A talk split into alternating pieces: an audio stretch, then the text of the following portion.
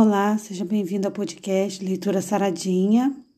Hoje nós vamos fazer uma avaliação bem rapidinha do livro de João, um dos livros mais bonitos da Bíblia, que tem uma passagem incrível no seu capítulo 14. Mas nós vamos nos prender no versículo 1, que é uma grande promessa de Jesus.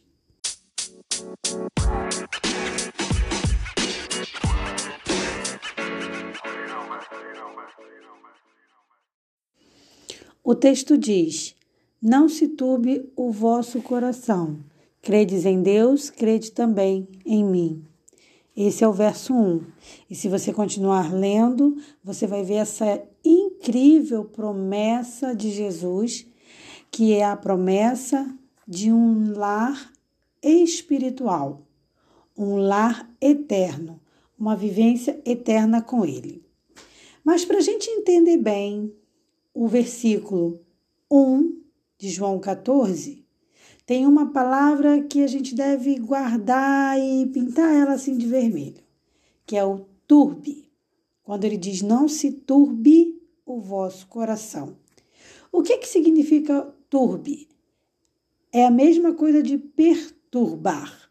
Então, turbar pode significar agitar, perturbar, desassossegar.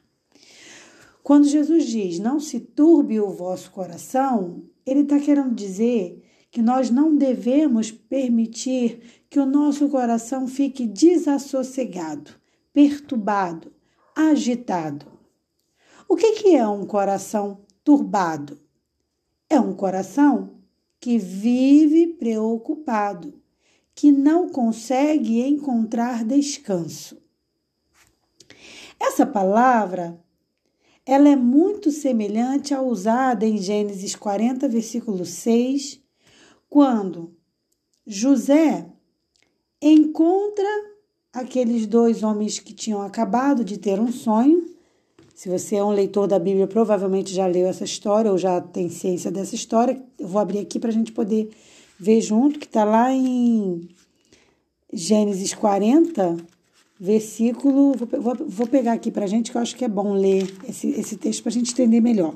Gênesis 40, verso 6 diz assim: Quando José está na prisão e ele interpreta dois sonhos, um sonho de cada homem, né? Cada um teve um sonho e estavam o quê? Com o coração perturbado. Então, esse turbe que Jesus diz lá em João 14, 1, não se turbe o vosso coração, é semelhante a esse, coração perturbado, agitado desses homens, quando o verso diz assim, lá em Gênesis 40, verso 6, quando diz: E veio José a eles pela manhã e olhou para eles e viu que estavam perturbados.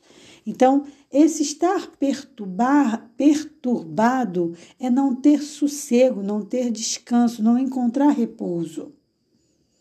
Então, esses presos estavam ali muitos muito agitados, muito preocupados com aquele sonho que eles tinham tido, e José vem ali e os encontra assim. Uma pessoa que tem um coração perturbado ou turbado é um coração desassossegado. Ela não encontra tranquilidade, ela não encontra descanso. E isso não tem nada a ver com os problemas da vida. Vou explicar. Isso não significa que a pessoa não. Por exemplo, uma pessoa que, que não tenha um coração perturbado, não significa que ela não vai ter problemas, tá? Então, como é que seria isso? É possível que uma pessoa enfrente os problemas da vida sem permitir que o seu coração se perturbe, para que ela não tenha o coração turbado. Então, seria aquela pessoa que, mesmo com todos os problemas da vida, ela entrega esses problemas para Deus. Então, ela descansa. Vou usar um exemplo: um pai que sofre com um filho rebelde, com um filho ingrato, que não reconhece às vezes o que o pai fez, responde com palavras duras. Esse pai, se ele entrega essa situação ao Senhor Jesus, ele pode fazer o quê? Ele pode descansar em Deus. Se, por exemplo, ele cometeu algum erro, uma vez em que ele se arrependeu e Deus o perdoou, ele pode descansar. Se o filho vai perdoar ou não, aí, aí é problema do filho. Então, estar perturbado não é não está ligado diretamente à situação, mas à nossa resposta à situação. Porque problemas todo mundo tem. Se não tem, vai ter em algum momento da vida.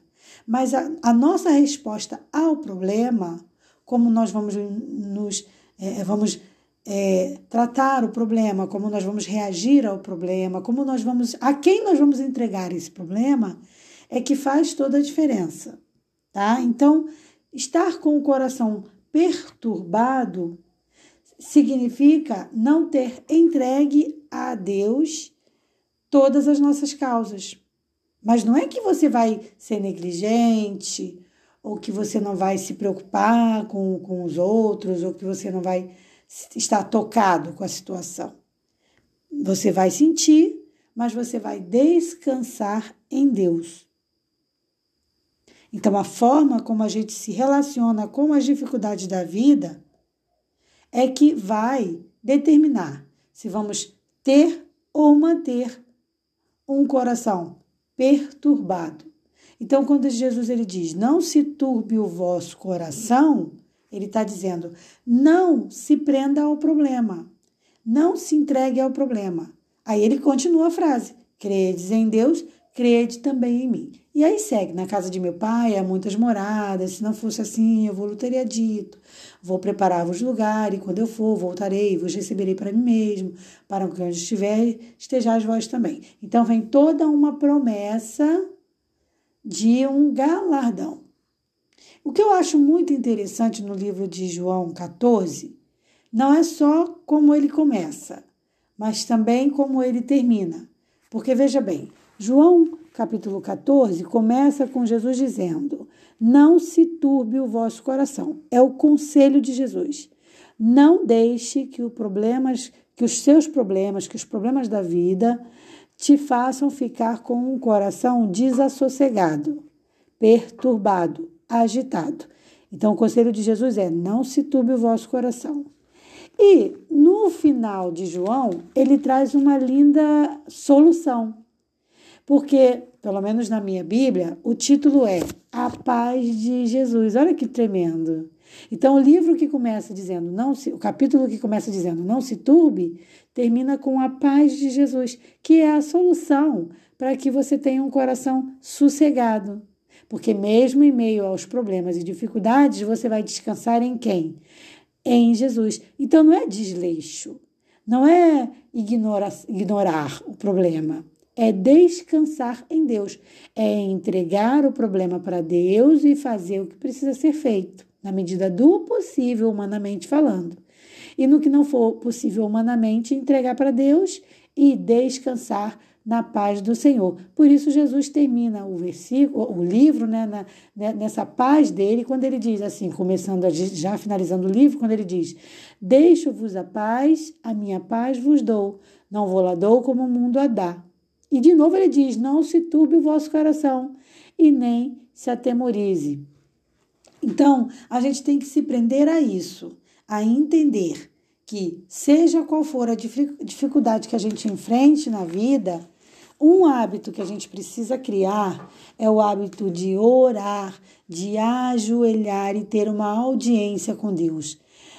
É muito bonito orar na igreja, é muito bonito orar nas praças, mas a oração mais poderosa, eu me atrevo a dizer, é a oração feita no privado.